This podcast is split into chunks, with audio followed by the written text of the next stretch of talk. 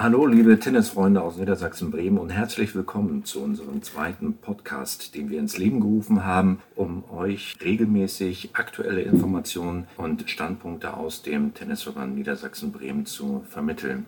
Im vergangenen Monat haben wir unter anderem unseren Sommerempfang des TNB an der Tennisbase in Hannover veranstaltet. Ziel dieser Veranstaltung mit rund 150 Gästen ist, dass wir in der Politik, in der Gesellschaft verankert werden, dass wir Gespräche führen können mit unseren Gästen aus den Medien, aus der Politik, aus dem Sport, aus der Wirtschaft. Und wir hatten ein tolles Programm. Wir haben Nicole Rifkin, die gemeinsam mit Angelina Wirges dort eine kleine Trainingseinheit gemacht haben unter der Moderation von Barbara Rittner. Und wir haben auch als besonderen Gast den Innenminister des Landes Niedersachsen, Boris Pistorius, bei uns gehabt.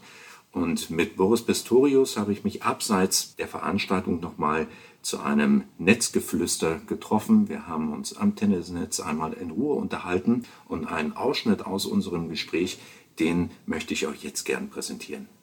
Wir sind ja jetzt hier in äh, in der Tennisbase, in der, in der Trainingshalle, wo normalerweise richtig viel äh, Betrieb ist. Und äh, das, was ja den, den Tennissport auch immer mit auszeichnet, ist, dass die Kinder, Jugendlichen, die hier sind, wirklich intensiv trainieren, morgens eine Einheit haben, nachmittags eine, häufig noch am Abend eine Einheit, also morgens auch vor der Schule. Und das ist eben schon auch eine, eine große Belastung. Wofür wir immer sehr dankbar sind, das ist die Unterstützung durch die KGS Henning. Ja, ähm, die ist wichtig, ja. Genau, also weil wir ja gerade äh, die Dualität auch haben von pädagogischer Betreuung, schulischer Betreuung und dann Spitzenleistungssport. Ja, das ist ein unschätzbarer, unschätzbarer Wert, den wir da haben. Die, die, die, Kombination zwischen Schule, die das mit unterstützt, mit betreibt, begleitet und gleichzeitig natürlich den Stützpunkt in unmittelbarer Nähe. Das ist äh, nicht ein Glücksfall, es, es, zahlt sich als Glücksfall aus, aber es ist echt gut konstruiert, weil es eine Basis dafür bietet, dass man überhaupt in der Nachwuchsarbeit echten Leistungssport voranbringen kann. Und wir merken ja im Übrigen auch immer wieder, dass wir eben diese Ikonen auch brauchen. Wir brauchen die Spitzensportler, die in den Top Ten der Weltranglisten drin sind, damit wir dann auch den Nachwuchs überhaupt bekommen und damit wir eine Breitenwirkung auch entfalten können. Und äh, ich glaube, dass das ja eben auch eine ganz, ganz große Aufgabe und Bedeutung des Sports insgesamt ist, in der Gesellschaft zu wirken. Und ich will da auch als Präsident den Tennissport explizit so mit in der. Gesellschaft positionieren, dass jedem Tennisspieler auch äh, bewusst ist, dass er eine Wirkung auf andere auch mit hat, dass er eine Vorbildwirkung ja. auch hat, gerade die Älteren auf die Jüngeren ja. und äh, dass man sich auch entsprechend auf dem Nebenplatz verhält. Ja, das ist im Grunde genommen das, was wir in allen Sportarten erleben, aber insgesamt in der Gesellschaft auch. Jede Gesellschaft braucht Vorbilder für ihre Kinder und Jugendlichen, auch für die Erwachsenen bis, bisweilen. Und das können natürlich Sportlerinnen und Sportler in besonderer Weise verkörpern. Sie verkörpern Teamgeist, Leistungsbereitschaft, Disziplin, äh, aber auch die Fähigkeit, mit Niederlagen umzugehen und mit bei Siegen nicht völlig über, zu überdrehen. Das sind ja alles, wenn Sie so wollen, Skills, Anforderungen, Begabung, Tugenden, die man im wirklichen Leben auch braucht. Und deswegen ist der Sport so wichtig und deswegen ist auch die Verbindung von Leistungs- und Spitzensport einerseits und Breitensport andererseits so wichtig. Das eine braucht das andere.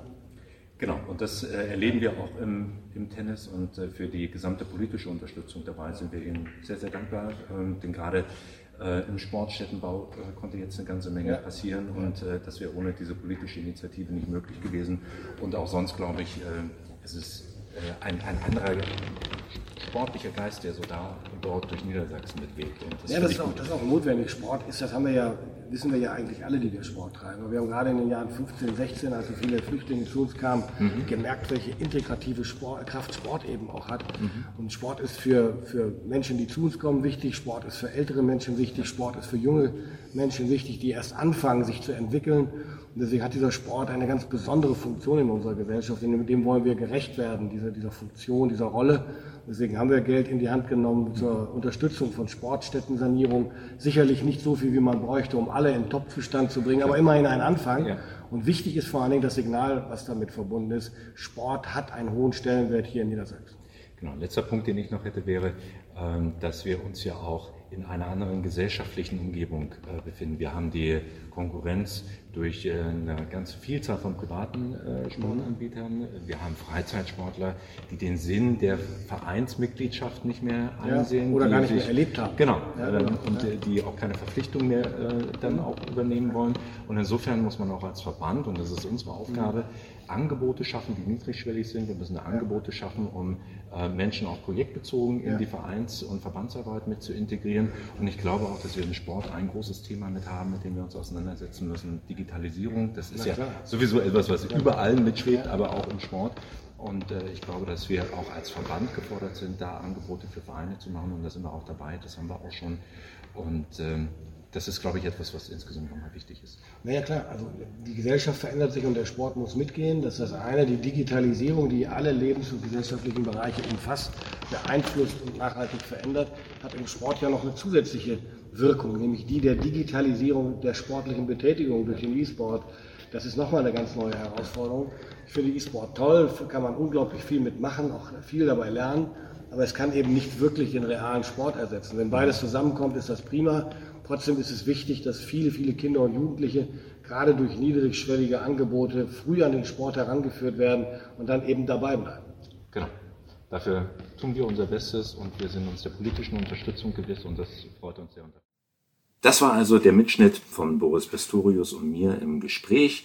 Es war eine tolle Veranstaltung, ein toller Abend. Wir haben viele, viele sehr angenehme, gute Gespräche gehabt über viele Themen von E-Tennis bis hin zum Thema der Weiterentwicklung der Vereinsangebote. Also auch in zwei Jahren wird es wieder einen DNB-Empfang geben und wir freuen uns schon heute auf die Gäste, die wir dort haben werden.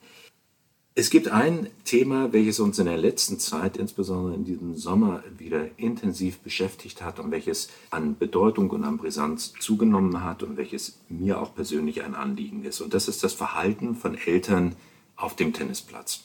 Es wird den einen oder anderen schon gegeben haben, der erlebt hat, dass Eltern sich lautstark in das Spiel einmischen, dass sie Bälle, die eigentlich drin sind, ausrufen, dass sie ihre eigenen Kinder unterstützen, über alle Maßen hinaus und dass sie andere Kinder teilweise sogar beleidigen oder zumindest verunsichern.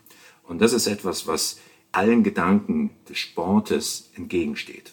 Das hat nichts mit Fairness, mit Transparenz, mit Offenheit zu tun. Das hat nichts damit zu tun, dass man sich als akzeptierte sportliche Gegner betrachtet. Und dieses Verhalten von Eltern ist für uns als Tennisverband Niedersachsen-Bremen auch nicht tolerierbar. Wir haben uns deshalb innerhalb des TNB bereits Gedanken gemacht und werden auf zwei Ebenen prüfen, was wir tun können. Zum einen wird es einen Verhaltenskodex geben, den wir entwickeln und der bindend sein soll für alle Eltern und für alle Turniere, für alle Veranstaltungen, die unter der Ägide des DNB stattfinden.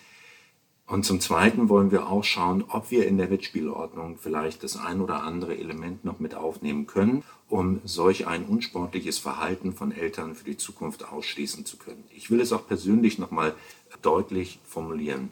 Bei allem Verständnis für sportlichen Ehrgeiz und auch dafür, dass Tennissport mit Emotionen verbunden ist, darf es nicht sein, dass Beleidigungen oder bewusst falsche Entscheidungen kommuniziert werden und dass einfach auf einer nicht sportlichen Ebene Kinder und Jugendliche damit unter Druck gesetzt werden. Das ist nicht okay und dagegen wollen wir vorgehen.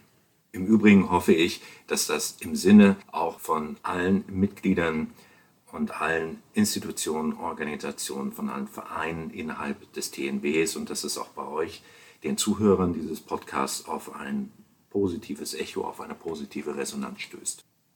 Wir haben im Tennismagazin einen Test von diversen Tennisbällen lesen können. Und die Qualität der Tennisbälle ist ja auch etwas, was jeden Tennisspieler immer wieder interessiert und wo wir ja auch mit der Einführung unseres neuen TNB-Balles vor zwei Jahren Neuland betreten haben. Wir haben ja damals viele Reaktionen von euch bekommen, haben gemeinsam mit unserem Ballpartner Wilson dann auch darüber gesprochen, welche Veränderungen wir an dem Ball vornehmen können, um ihn weiter zu verbessern. Und Ergebnis ist ja dann der TNB 2.0 gewesen, mit dem wir jetzt unterwegs sind. Und im Test des Tennismagazins ist dieser Ball sehr, sehr gut bewertet worden. Ich äh, zitiere mal einen Satz. Der TNB Tour 2.0 ist ein Topball, mit dem sämtliche Altersklassen zurechtkommen sollten.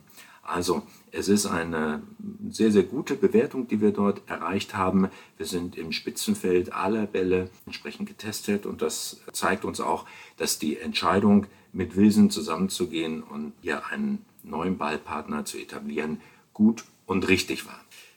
Schauen wir uns doch noch einmal auch an, was im Monat August an sportlichen Highlights war. Wir haben natürlich eine Vielzahl von Turnieren gehabt und allen Vereinen, allen denjenigen, die bei sich auf der Anlage entsprechende kleinere oder größere Turniere veranstalten, gilt auch mein persönlicher Dank für das gesamte Engagement. Denn gerade in den Städten und Gemeinden, in den kleinen Vereinen vor Ort, wenn dort etwas passiert, das ist wichtig, das ist positiv, weil wir so unseren Tennissport in die Fläche tragen können und dann für eine breite äh, Akzeptanz auch sorgen können. Und das ist das, worum es uns ja auch immer geht und was uns wichtig ist. Also jedem, der sich dort bei einem Turnier engagiert, ein ganz, ganz herzliches Dankeschön. Besondere wichtige sportliche Veranstaltungen waren unter anderem die Ergebnisse aus der zweiten Bundesliga, wo wir sowohl mit dem Bremer Tennisclub als auch mit dem Wilhelmshavener THC die zweite Bundesliga halten konnten. Und mit dem DTV haben wir ein Damenteam in der kommenden Saison in der zweiten Bundesliga auflaufen. Also insofern sind wir auf der sportlichen Top-Ebene gut vertreten und freuen uns auf tolle Spiele. Wir hatten die Braunschweig Women's Open, wo wir mit fünf Spielerinnen aus dem TNB-Land antreten konnten. Wir haben die erste norddeutsche Beach-Tennis-Liga am Steinhuder Meer gehabt und wir haben dort gesehen, dass wir gute, sehr schöne, spannende Matches erleben konnten. Erfolge von TNB-Spielerinnen und Spielern Manchmal gab es auch Niederlagen, aber das gehört damit dazu. Und schaut gern für die sportliche Berichterstattung regelmäßig auch auf die Webseite tnb-tennis.de, denn dort seht ihr immer tagesaktuell alle Ergebnisse zu den Turnieren, zu sportlichen Veranstaltungen, die es äh, bei uns entsprechend im Bundesland gibt. Und wenn ich sage im Bundesland, dann meine ich natürlich immer Niedersachsen und Bremen, denn wir gehören ja zusammen. Und nicht nur in der Turnierlandschaft gab es im August eine ganze Reihe von erfolgreichen Veranstaltungen, sondern es gibt ja noch ein Projekt, das ist unsere Street Tennis Tour, mit der wir auch jedes Jahr unterwegs sind und wo es unser Ziel ist, den Tennissport in die Innenstädte zu bekommen und insbesondere Kinder dabei zu erreichen und zu begeistern. Und bei unserem Finale in Bremen hatten wir 150 Kinder und äh, diese 150 hatten Spaß am Sport, hatten Spaß am Tennissport und allen, die auch daran beteiligt waren, ganz, ganz herzlichen Dank für das Engagement. Im September wird uns natürlich als absolutes Highlight das Turnier in New York, die US Open, bewegen und natürlich werden wir dort unseren Top-Spielern und Spielerinnen die Daumen drücken. Wir freuen uns auch darüber, dass Julia Mittendorf es gemeinsam mit Nicole Rifkin und dem deutschen Team geschafft haben, sich für den Junior Fed Cup zu qualifizieren, der im September stattfinden wird. Also auch da toi toi toi. Und für alle diejenigen, die sich jetzt auch schon beschäftigen mit der Frage, wo fahren wir eigentlich 2020 hin, noch eine wichtige Info.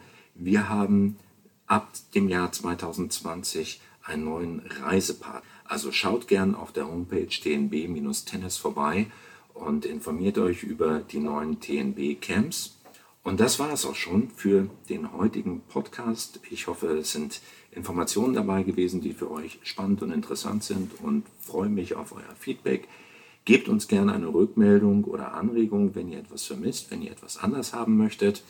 Und wir sehen uns entweder auf dem Platz, bei einem Turnier, bei einer Veranstaltung oder hören uns beim dritten Podcast in einem Monat. Bis dahin, alles Gute, euer Reik Packeiser.